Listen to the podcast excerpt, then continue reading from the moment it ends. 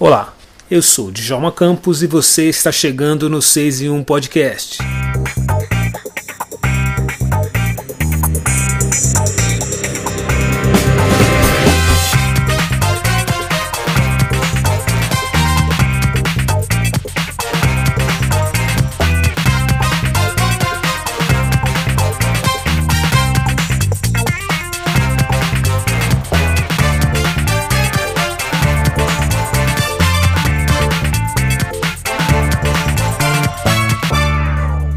E antes de desembarcar neste episódio, você já deve ter ouvido essa informação, mas não custa nada relembrar: o rock nasceu negro.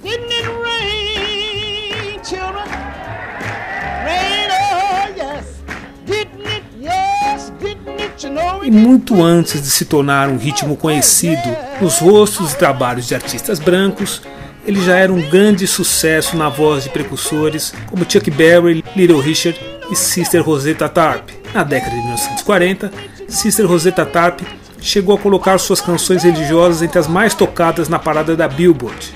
Rosetta foi uma mulher que brigou pelo rock e enfrentou muitos preconceitos. Nos anos 1950, ela fez turnês com a banda The Jordaners, formada por músicos brancos, e que mais tarde acompanharam Elvis Presley. Mas o que dizer sobre Elvis?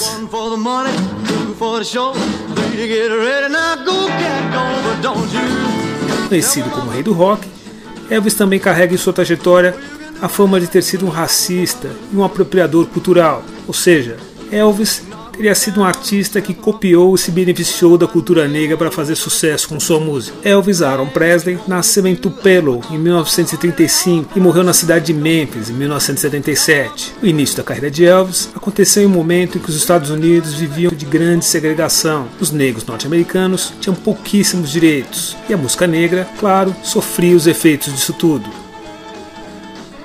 A Lei dos Direitos Civis, que acabou com a segregação racial nos Estados Unidos, só foi assinada em 1964 pelo então presidente norte-americano Lyndon Johnson.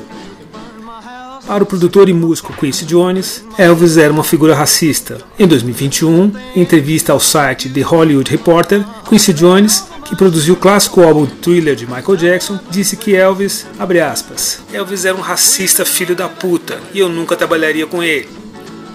Para a cantora negra Lee, Elvis Presley e Eminem são nomes que usufruíram da música negra para ganhar destaque. Em entrevista ao programa Morning Show da Rádio Jovem Pan, Negra Lee disse que Elvis ocupou o lugar de artistas talentosos, simplesmente por ser um homem branco. Quando se é tirado um espaço, é uma, é uma preocupação. No caso do Eminem, não, porque é, quando o Eminem começou, fez sucesso, tinham 500 negros fazendo sucesso, um monte de negros fazendo sucesso no rap. Então ele era um, um poucos ali. Mas no caso do Elvis Presley, muitas vozes foram tapadas por causa que tinha quando descobriram o Elvis. Muito muitos foram tirados para tipo assim, não, vamos apresentar esse cara branco com uma, com uma voz negra, com um ritmo negro, né? Muitos negros nessa, nessa época do Elvis Presley, os, os discos deles eram lançados sem é, o rosto ah, na capa. o rosto deles na capa. Consciente ou inconscientemente, Elvis ajudou a promover o apagamento de grandes nomes da música negra. O rei do rock, por exemplo, gravou seu clássico Hound Dog alguns anos depois da versão de Big Mama Thornton, que gravou a faixa como um blues no ano de 1952.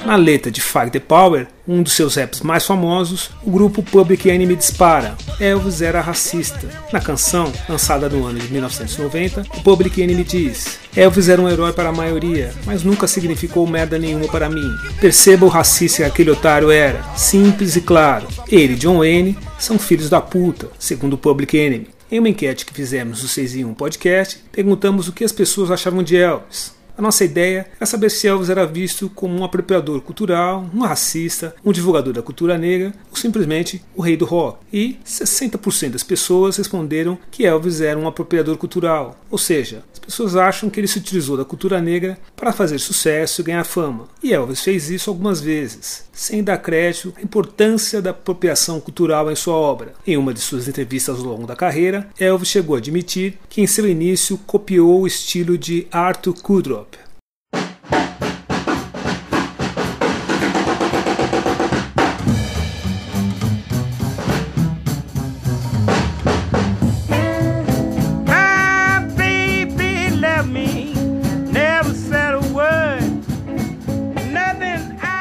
Kudup era um artista negro do blues dos anos 1940 e 1950. O rei do rock também foi treinado por Otis Blackwell, um cantor e compositor negro que ensinou a ele como andar e como agir no palco. Sobre Kudup, Elvis teria dito o seguinte: ele, Kudup, costumava dizer-me que se eu pudesse estar à altura dele no palco, seria um músico como ninguém viu antes. A frase, no fundo, faz um pouco do que a gente vê acontecer ao longo da história. E Elvis, de certa forma, admitiu isso. Ou seja, um ritmo negro sempre acaba fazendo sucesso na voz de uma pessoa branca. Isso aconteceu com o rock, com o rap na voz de Eminem e no Brasil com a Axé Music. Mas também é verdade que Elvis nunca escondeu de ninguém seus ídolos negros. Sempre que podia, ele reverenciava músicos como B.B. King e Rufus Thomas, e outros músicos, como Little Richard, Chuck Berry e Fats Domino, costumavam agradecer a Elvis pelo apoio que tiveram na abertura de portas com o público branco. Little Richard, por exemplo, disse que Elvis foi um integrador, nos anos 1990, o músico de jazz Wynton Marsalis foi ainda mais longe e categórico em sua análise sobre Elvis. Que tornou o sucesso de Elvis pelo menos insípido é que tivemos muito negros que ele próprio reconheceu fizeram melhor do que ele. Mas eu pergunto, não foram aceitos por causa da cor da sua pele? Mas afinal de contas, Elvis era ou não era racista? Estelado por Austin Butler e Tom Hanks, o filme Elvis traz novamente à tona essa questão. Dirigido por Baz Luhrmann, o bom filme dá algumas respostas e pistas. O filme aborda a questão racial na vida de Elvis nos primeiros 20 anos de carreira do cantor. E lá vem o spoiler: a produção cinematográfica, que conta com Butler no papel de Elvis e Tom Hanks como Coronel Parker, que foi seu polêmico empresário, mostra que Elvis cresceu num bairro negro de Memphis, que teve amigos e vizinhos negros na infância. Elvis chegou até a frequentar igrejas negras e clubes noturnos de negros. Aliás, a interpretação de Austin Butler é quase mediúnica, parece muito o próprio Elvis em ação. O filme sugere uma amizade de Elvis com B.B. King, talvez o mais famoso no nome do blues. Acesse o nosso Instagram e veja essa foto de Elvis ao lado de B.B. King. A produção também mostra que Elvis tinha bom relacionamento com os negros, mas que recusou uma apresentação com a cantora Mahalia Jackson pouco antes da morte dela, por sugestão de seu empresário. Muitas informações que são no filme fazem parte do ótimo livro Elvis, o último tem para Memphis, escrito pelo crítico de música e roteirista Peter Guralnick. O problema é que Elvis tem contra si um longo histórico de acusações de racismo, como aquele que a gente citou aqui de Quincy Jones e do Public Enemy. Algumas pessoas dizem que Elvis chegou a dizer em uma entrevista de 1957 o seguinte, abre aspas, a única coisa que os negros podem fazer por mim é comprar os meus discos e limpar os meus sapatos. Outros juram que essa frase nunca saiu da boca de Elvis, mas é difícil encontrar confirmação ou registro de áudio com a voz dele proferindo essa frase. A maioria garante que ele teria dito a frase em um programa de rádio da cidade de Boston. Você já parou para pensar que se o mundo não fosse esse lugar tão hostil para pessoas negras e que se o racismo não estivesse presente nas escolhas das pessoas e dos cargos que são ocupados na sociedade, o rei do rock talvez fosse um cara negro, provocativo e gay como Little Richard, que encantava o mundo a bordo de seu piano, ou talvez, quem sabe, a coroa do rock estivesse não como um rei, mas como uma rainha, e atendesse por uma mulher preta e gorda, como era o caso de Cícero Rosetta Tarp.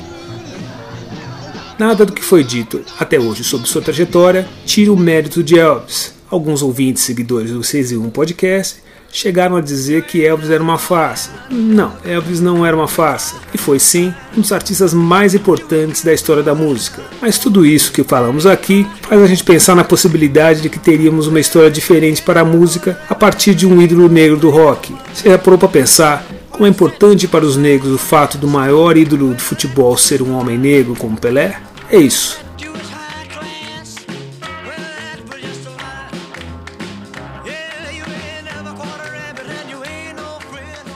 Eu sou Djalma Campos e este foi mais um episódio do 6 em 1 Podcast. Um grande abraço e a gente se vê por aí.